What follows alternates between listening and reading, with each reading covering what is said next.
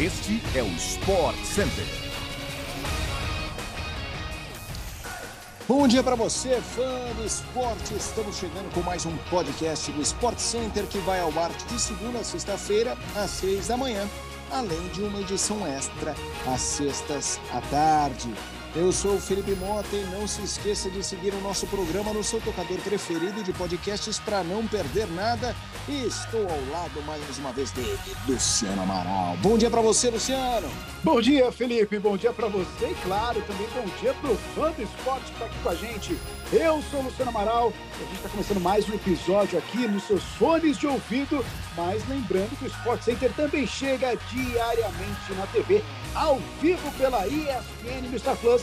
Hoje são três edições, 11 horas da manhã, 8 horas da noite e também 1 hora da manhã.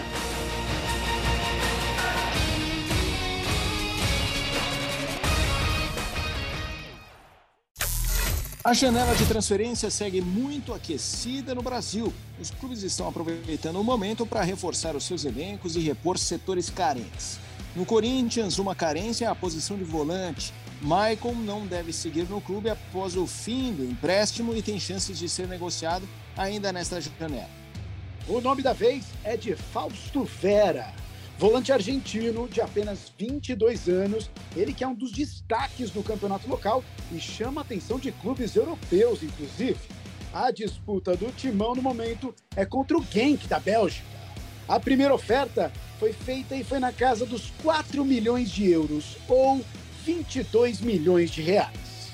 Quem está mais próximo de um desfecho de negociação feliz é o Vasco da Gama. Alex Teixeira rescindiu seu vínculo com o Besiktas da Turquia e acertou ontem com o clube carioca.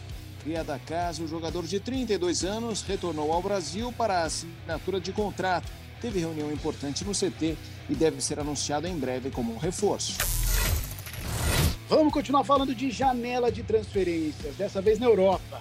O novo xodó do Tite na seleção brasileira, o atacante Rafinha, está muito próximo de atuar por um novo time lá na Europa. O jornalista Fabrício Romano, ele afirma que vai se concretizar a transferência do jogador para o Barcelona após uma disputa ferrenha aí com o Chelsea. A transferência de Rafinha custará aos cofres culés a bagatela de 360 milhões de reais, podendo chegar a 432 milhões com o cumprimento de metas estabelecidas. O desejo pessoal do atacante foi decisivo na escolha pelo clube catalão. Rafinha, ele deixou claro desde o começo das negociações que preferia jogar pelo Barcelona. A saída do Leeds era vista como um próximo passo importante na carreira do atacante. A FIA não deve ter muita companhia de brasileiros no elenco. Com a saída de Daniel Alves, apenas o goleiro Neto faz parte do plantel atual.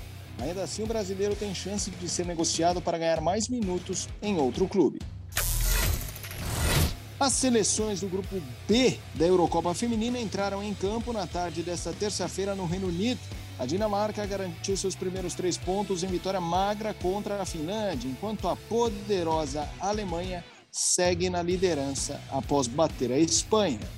O gol solitário da Dinamarca foi marcado pela camisa 10 e artilheira Pernil Harder, e a vitória foi importantíssima para as dinamarquesas sonharem com a classificação ao mata-mata da competição. No duelo de grandes seleções, quem se deu melhor foi a Alemanha, com gols de Clara Bühl e Alexandra Popp, as alemãs deram mais um passo em direção ao primeiro lugar do grupo B, vitória 2 a 0. Você confere a sequência da Eurocopa Feminina com o duelo Holanda e Portugal, 15 para as 4 dessa quarta-feira na ESPN 2 e também no Star Plus. O grupo da morte, que conta também com Suécia e Suíça, é o mais disputado da competição até o momento. O fã do vôlei brasileiro pode ganhar um reforço para lá de conhecido na disputa do Mundial de Vôlei. Isso porque o multicampeão Wallace admitiu em live no Instagram a possibilidade de voltar a usar as cores da amarelinha. O oposto de 35 anos tinha anunciado sua aposentadoria da seleção após a disputa dos Jogos Olímpicos de Tóquio, mas voltou atrás e se colocou à disposição de Renan Dalzotto para a disputa do Mundial. Wallace é um substituto natural de Alan, o posto titular que teve uma lesão no tendão de Aquiles e está fora da disputa. Os jogos acontecerão no fim de agosto e início de setembro na Polônia. E assim, fã do esporte, chegamos ao fim de mais um podcast do Sport Center. Lembrando que a gente volta amanhã com mais um episódio às 6 horas da manhã no seu agregador favorito de podcasts. Felipe, até mais e até a próxima, hein? Valeu, Luciano. Um abração para você, um abraço aos fãs e às fãs de esporte. Até a próxima. Tchau, tchau.